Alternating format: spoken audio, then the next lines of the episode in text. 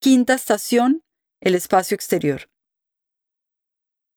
Pocos edificios dan hoy en día testimonio de la actividad industrial de las salinas, ya que 80% de ellos desaparecieron en 1940.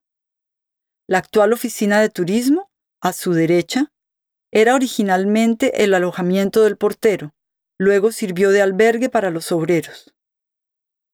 Aún puede verse la única puerta de entrada del recinto, enfrente, el edificio de las evaporaciones en el que usted se encuentra en este momento aloja las calderas gracias a las cuales se evaporaba la salmuera. El granero situado en la prolongación, que es el museo actual, era utilizado para el almacenamiento y acondicionamiento de la sal. La comercialización de la sal estaba organizada en un radio de 200 kilómetros alrededor de las salinas, incluyendo Suiza. El edificio que puede ver a su izquierda servía originalmente de casa del sistema de ruedas para el pozo de río arriba, antes de convertirse en la casa del director. El estacionamiento actual era un importante espacio de circulación y de almacenamiento para las cenizas y el carbón.